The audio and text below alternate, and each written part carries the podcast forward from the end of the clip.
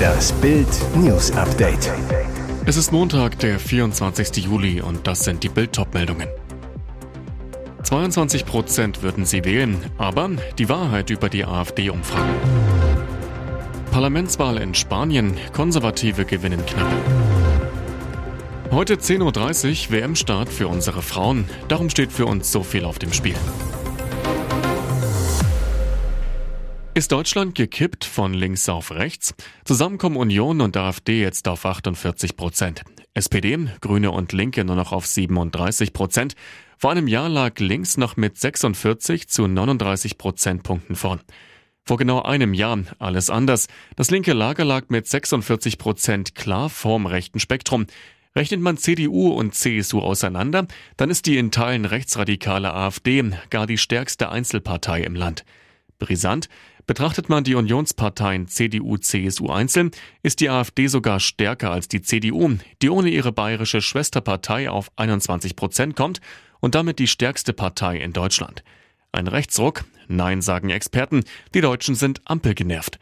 Der Politologe Professor Werner Patzel zu Bild. Die Mehrheit derer, die neuerdings sagen, dass sie AfD oder Union wählen, sind es nicht im klassischen Sinne. Sie wollen nur nicht links oder grün sein. Ähnlich der Chef der konservativen Denkfabrik Republik 21, Professor Andreas Röder.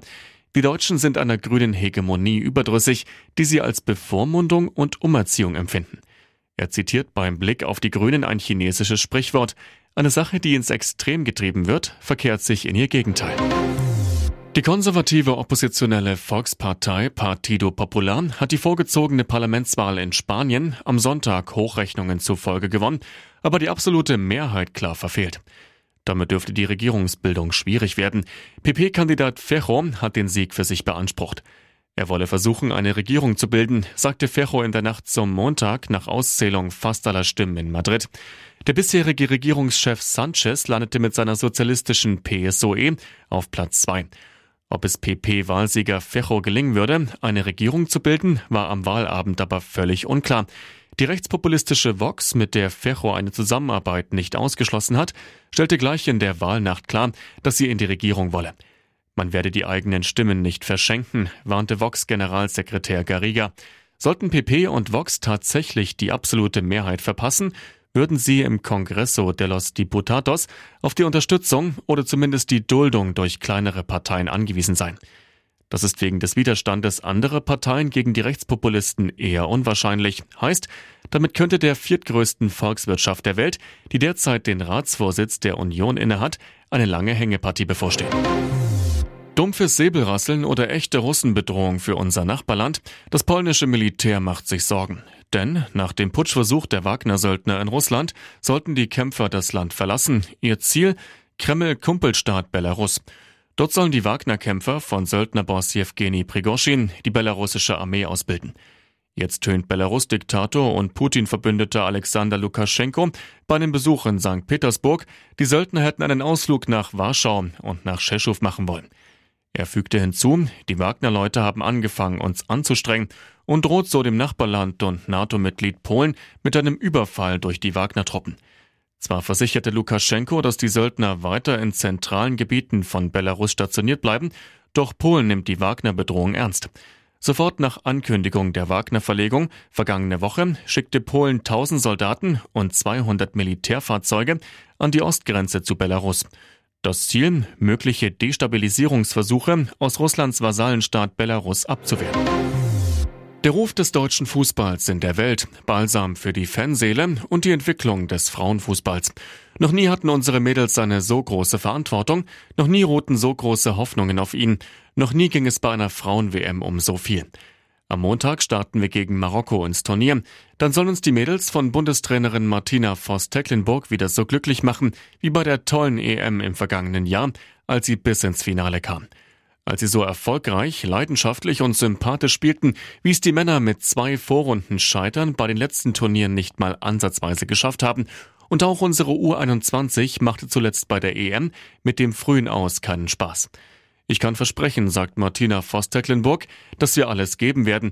Wir wollen die Menschen mitnehmen, sie emotionalisieren, ihnen auch in Zeiten, in denen nicht alles schön ist, ein Lächeln schenken.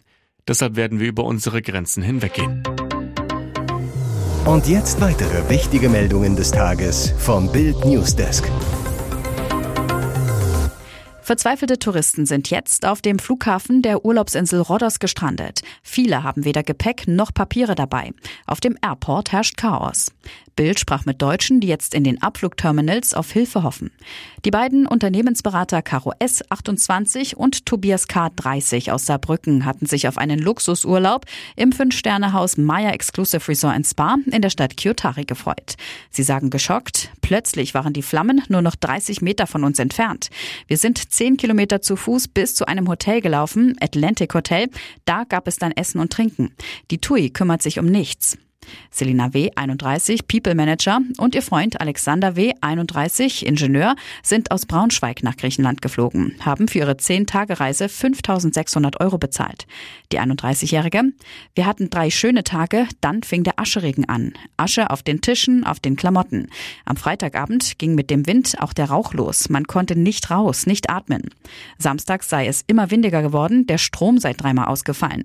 Plötzlich flogen Helikopter. Dann hat es im Zimmer geklopft, eine Frau hat nur gesagt, schnell zum Strand. Mehr über das Feuer und die Schicksale von Urlaubern gibt es auf Bild.de.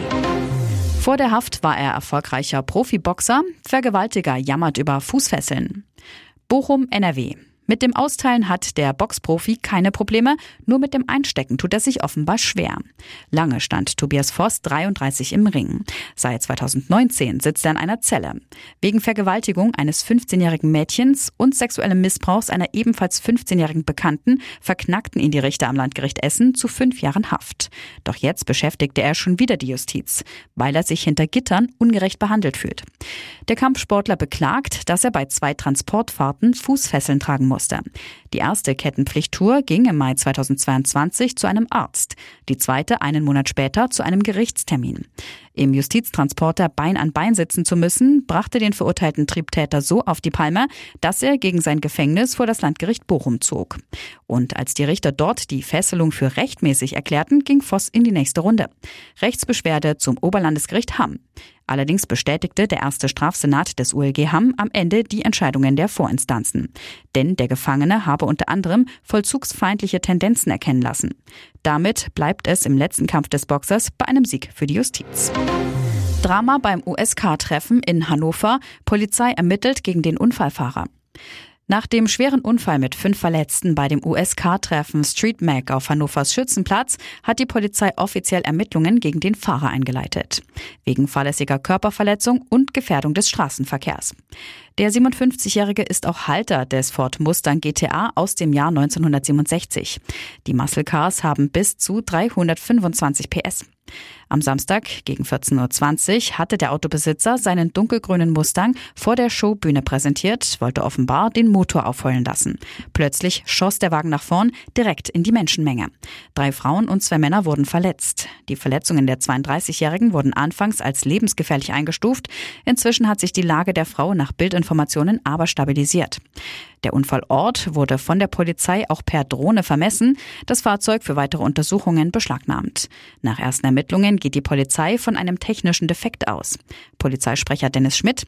Es ist auszuschließen, dass der 57-Jährige absichtlich in die Personengruppe gefahren ist. Die Untersuchungen des Verkehrsunfalldienstes Hannover zum Unfallhergang und der Ursache dauern aber noch an. Fünfmal krachte es am Stauende, 17 Verletzte nach Unfallserie auf Autobahn. Bei mehreren Unfällen auf der A9 bei Bad Dürrenberg sind am Sonntag insgesamt 17 Menschen verletzt worden, vier davon schwer. Die Unfallserie begann am frühen Sonntagmorgen gegen 6.40 Uhr auf der A9 in Richtung Berlin. Kurz hintereinander ereigneten sich zwei Unfälle an einem Stauende.